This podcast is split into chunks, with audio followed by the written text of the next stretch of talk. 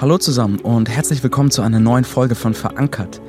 Wir denken in diesem Podcast über geistliche Übungen nach, die uns dabei helfen können, unseren Glauben tiefer in unserem Alltag zu verankern und wie das in dieser Zeit von Corona und Social Distancing ganz praktisch aussehen kann. In dieser Folge denken wir über Stille nach. Warum ist Stille so wichtig in unserer lauten Welt? Und wohin eigentlich mit all unseren Gedanken und Gefühlen? Und wie können wir Stille ganz praktisch einüben? Viel Spaß!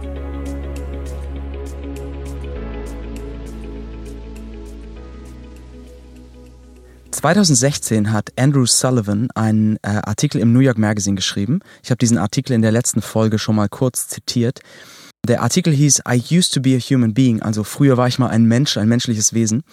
Und Andrew Sullivan schreibt in diesem Artikel von seiner Karriere als Blogger. Er war ein sehr erfolgreicher Blogger, hatte hunderttausende Leser, er konnte tatsächlich von diesem Blog dann auch leben, also hat genug Geld abgeworfen. Und er schreibt in diesem Artikel davon, wie diese digitale Welt ihn immer mehr vereinnahmt, wie er nicht mehr zur Ruhe kommt, wie er das Tempo dauernd erhöht, ja, wie er es kaum noch erträgt oder ertragen konnte, damals sich hinzusetzen und mal in einem Buch zu lesen, weil es einfach zu langsam war.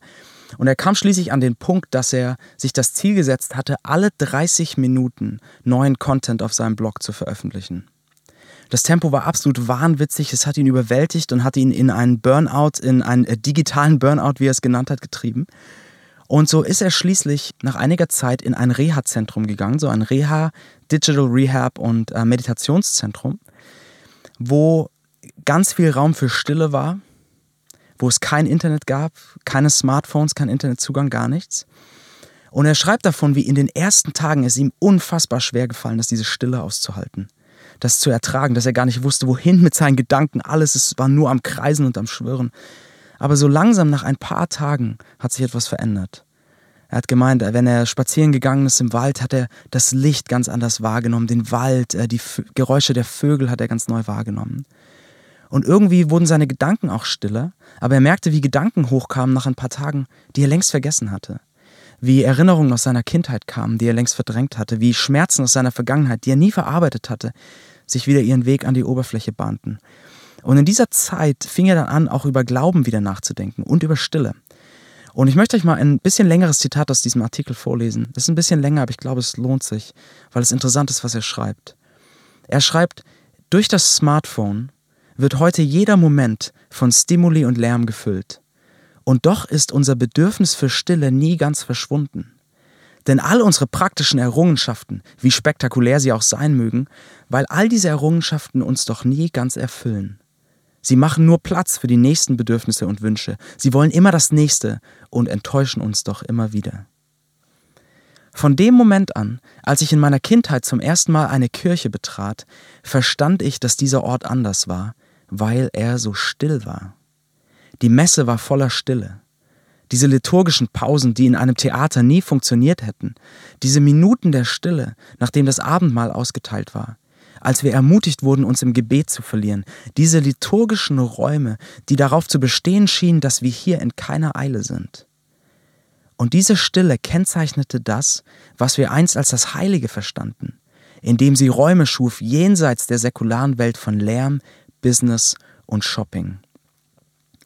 Aber so wie die modernen Straßenlaternen langsam die Sterne von unserem Himmel vertrieben und unsichtbar hat werden lassen, so haben Autos, Flugzeuge, Firmen und schließlich die flackernden digitalen Bildschirme uns einer Stille beraubt, die früher als absolut zentral für die Gesundheit der menschlichen Vorstellungskraft gesehen wurde. Andrew Sullivan hatte in, dieser, in diesen Tagen, die er dort in dieser Einrichtung verbracht hat, hatte den Wert von Stille entdeckt.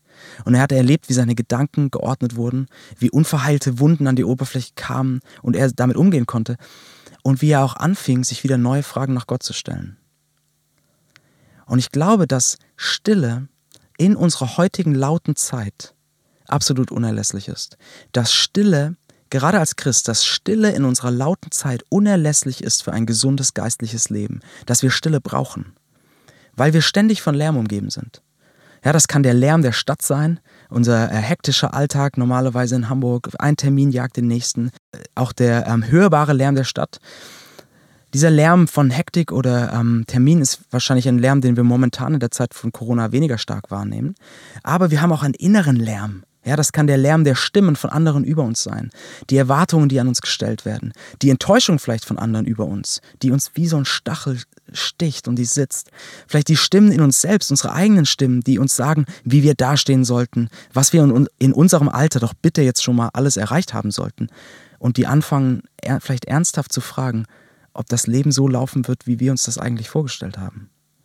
Das kann der Lärm von Verletzungen sein, die wir nicht aufgearbeitet haben und die wir immer wieder wie ein Video in unserem Kopf abspielen. All dieser Lärm tobt um uns oder auch in uns und in der Zeit von Corona kommen natürlich andere Lärmquellen dazu. Ja, Fragen nach der Zukunft, nach der Sicherheit. Äh, werde ich selbst gesund bleiben? Wie würde es meinen vielleicht älteren Verwandten schon gehen? Wie überstehe ich diese Phase jetzt gerade finanziell oder beruflich, wenn ich selbstständig bin? Die inneren Gedanken, die kreisen und die Sorgen, die lähmen, all das ist Lärm, der uns umgibt und über uns hereinbricht. Und in all diesem Lärm brauchen wir Stille. Denn in der Stille können wir all diesen Lärm, diese Gedanken, die Verletzungen, die Sorgen, unsere Hoffnungen, all das vor Gott bringen. In die Gegenwart unseres liebenden Vaters, der mit all diesem Lärm umgehen kann. Und ich finde es absolut faszinierend, wenn man sich das einmal in der Bibel anschaut, wie Jesus Christus mit Stille umgegangen ist. Ja, wir lesen in den Evangelien, also den Lebensberichten von dem Leben und Wirken von Jesus. In diesen Evangelien lesen wir knapp 20 Mal, dass Jesus sich in die Einsamkeit zurückzieht, in die Stille, um zu beten und allein mit seinem himmlischen Vater zu sein. Und ganz oft geschah das in Momenten, in denen richtig viel los war. Ja, in denen so richtig der Lärm um Jesus herum tobte. Es gab so viel zu tun, es gab so viele Möglichkeiten zu predigen, zu heilen, Menschen, die ihm begegnen wollten, Menschen, die ihn hören wollten, die bei ihm sein wollten. Es gab so viel zu tun, so viel Lärm um Jesus herum.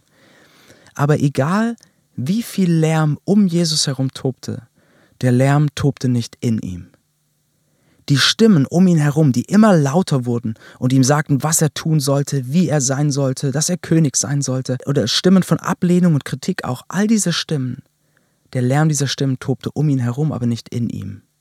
Der Sturm tobte nicht in ihm, weil er in der Gegenwart seines Vaters, in der Stille, im Gebet die Stimme hörte, die ihm sagte, wer er ist und was sein Weg war.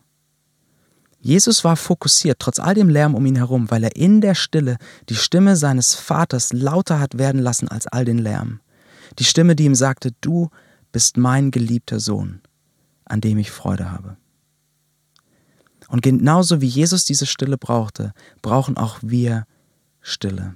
Gerade wenn Lärm und Stimmen um uns herum und in uns toben, brauchen wir Stille, um die Stimme unseres Vaters zu hören, der uns wegen dem, was Jesus für uns am Kreuz getan hat, sagt, du bist mein geliebtes Kind, an dem ich Freude habe. Das ist, wer du bist.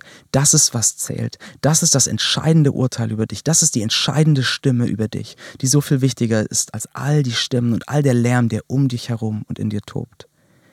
Wir brauchen Stille, um Gott zu begegnen und all das vor ihn zu tragen, was in uns tobt. Und es gibt eine Stelle im Alten Testament, die ich dazu sehr interessant oder auch besonders ermutigend finde. Das ist, ähm, wir lesen das im ersten Königebuch, Kapitel 19. Und das ist eine Geschichte vom Propheten Elia. Der Prophet Elia war allein in der Wüste und er war absolut niedergeschlagen, depressiv könnte man sagen. Er wollte nicht mehr leben, wirklich. Er wurde verfolgt von dem König der damaligen Zeit. Und inmitten all seiner Verzweiflung in der Wüste, als er allein ist, begegnet Gott ihm. Und wir lesen dann in 1. Könige 19, wie Gott Elia begegnet. Und Gott sagt dort zu Elia, und ich lese jetzt mal vor die Verse. Der Herr sagte, Komm aus der Höhle und tritt auf den Berg vor mich hin, und ich werde an dir vorübergehen. Ja, also er verspricht, dass er Elia begegnen wird. Aber so, wie sieht das aus? Wie geschieht das? Und wir lesen weiter. Da kam ein Sturm, der an der Bergwand rüttelte, so dass die Felsbrocken flogen. Aber der Herr war nicht im Sturm. Als der Sturm vorüber war, kam ein starkes Erdbeben, aber der Herr war nicht im Erdbeben. Als das Beben vorüber war, kam ein loderndes Feuer, aber der Herr war nicht im Feuer. Als das Feuer vorüber war, kam ein ganz leiser Hauch. Da verhüllte Elia sein Gesicht mit dem Mantel, trat vor und stellte sich in den Eingang der Höhle. Der mächtige Gott begegnet Elia in der Stille, in einem sanften, leisen Hauch. Oder manche klassischen Übersetzungen sagen mit einer sanften, leisen Stimme. Elia begegnet Gott in der Stille. So wie könnte das für uns praktisch aussehen? Wie können wir äh, Stille einüben? Wie können wir Gott in der Stille begegnen? Und ich möchte euch gerne einige ganz praktische Ideen und Anleitungen geben, wie ihr Stille einüben könnt. Und Stille ist wirklich etwas, was wir einüben müssen. Ja, so wie äh, Andrew Sullivan am Anfang die Stille so herausfordernd fand und all die Gedanken kreisten, so wird es uns auch gehen, wenn wir einüben wollen, in der Stille zu beten. Es braucht Übung. Das ist wie so ein aufgewühltes Meer in uns. Vielleicht wart ihr mal im Urlaub am Meer und das Meer lag so richtig spiegelglatt vor euch, spiegelglattes Wasser, absolut ruhig. Aber dann ist ein Sturm, ein Gewitter aufgezogen und alles, das Gewitter ist losgebrochen, starke Winde und so weiter.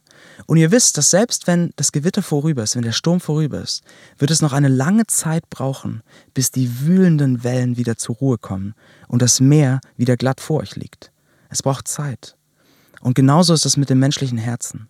Es geschieht so viel um uns herum, es geschieht so viel in uns, so viele Gefühle, Stimmen, Verletzungen, die wie aufgewühlte Wellen in uns toben. Und es braucht Zeit, bis das Herz zur Ruhe kommt.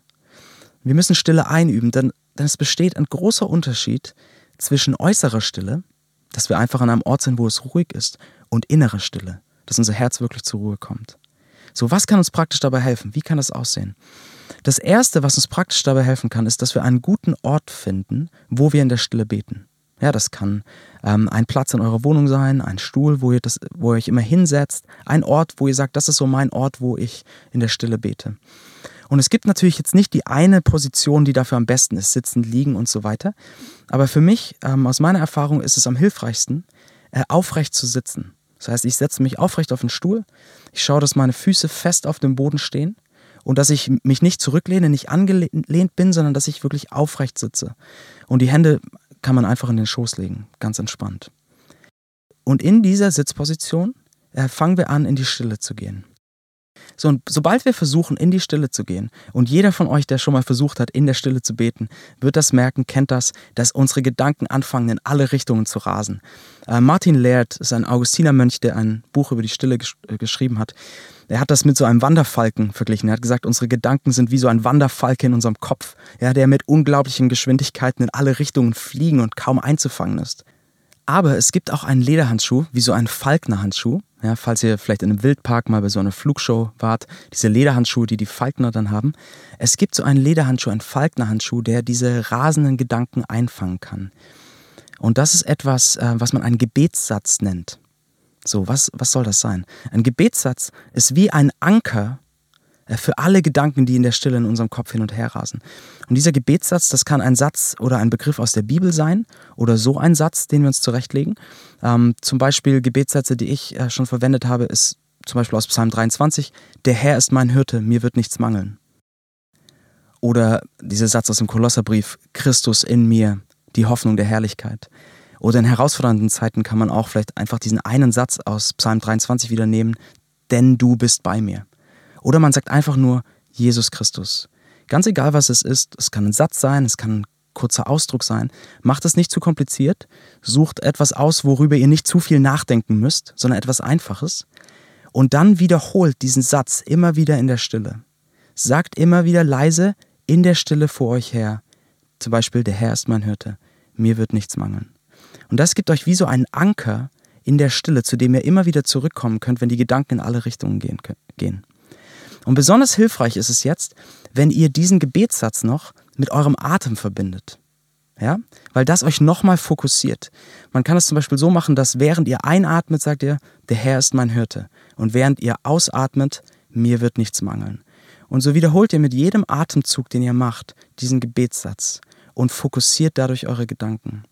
Das heißt, konzentriert euch immer wieder auf diesen Satz und auf das Atmen und werdet innerlich ruhig vor Gott. Und wenn die Gedanken trotzdem abschweifen, was sie unweigerlich tun werden am Anfang, dann führt einfach euren Blick, euren Fokus langsam wieder zurück zu dem Gebetssatz und der Atmung. Und was ihr nach einer Weile dann auch bemerken werdet, ist, dass nicht nur verschiedene Gedanken hochkommen und rumschwirren, sondern auch verschiedene Gefühle. Vielleicht sind das Ängste, die ihr gerade erlebt, vielleicht sind das Unsicherheiten, vielleicht ist das ein Gefühl einer Verletzung von einer Situation, die noch nicht geklärt ist. Vielleicht ist es auch Wut oder Zorn, die hochkommt. Und wenn ihr merkt, dass diese Gefühle hochkommen, dann nehmt das einfach wahr. Nehmt sie wahr, beobachtet das, lasst die Gefühle kommen, aber dann auch wieder gehen und konzentriert euch dann wieder auf euren Gebetssatz. Denn eine Sache, die wir ganz schnell machen mit diesen Gefühlen, ist, dass wir sie innerlich kommentieren. Ja, es vielleicht so, kommt so ein Gefühl von Angst über die Zukunft und dann stürzen wir uns direkt mit unseren Gedanken drauf und fangen an, das zu kommentieren und sagen, ja, stimmt, oh, und das werde ich nie schaffen und was wird dann passieren?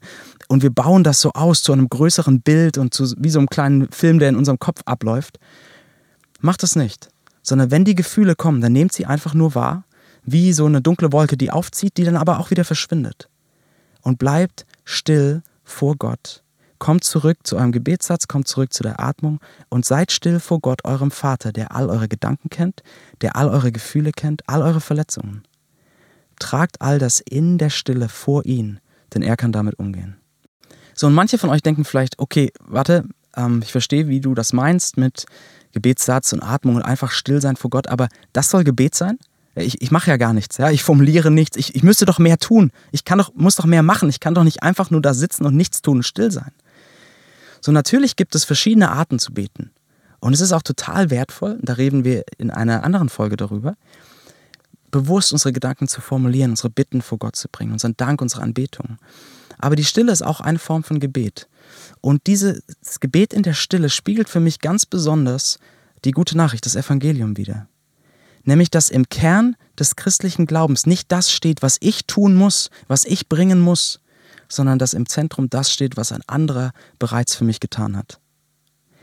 Der Blick auf das Kreuz, der Blick auf die gute Nachricht gibt uns eine Sicherheit, dass wir einfach vor Gott in der Stille sein können, dass wir einfach in seiner Gegenwart sein können. Denn im Evangelium sehe ich, dass alles, was ich brauche, damit Gott bei mir ist, alles, was ich brauche, damit er mir in Liebe begegnet. Alles, was ich brauche, damit er meine Wunden heilt. Alles, was ich brauche, damit er mich neu ausrichtet. All das wurde bereits getan für mich.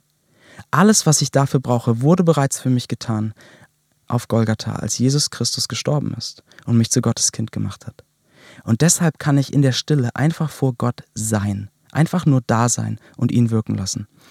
Mein Mentor Sean hat das einmal mit äh, so einem sehr, für mich sehr eindrücklichen Bild verglichen. Er hatte starke Rückenprobleme und er musste jeden Tag mehrmals äh, so eine Rückenübung machen, wo er sich flach auf den Boden gelegt hat, auf den Rücken und die Füße dann so 90 Grad auf einem Stuhl abgelegt hat, sodass all seine Muskeln komplett äh, nicht mehr arbeiten mussten, sondern entspannen konnten.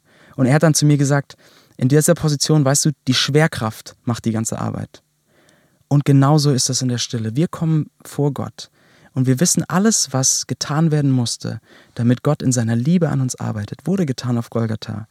So wie die Schwerkraft die ganze Arbeit macht, tut jetzt Gott die ganze Arbeit. Und wir müssen nichts mehr tun, sondern wir können in der Stille vor unseren himmlischen Vater kommen.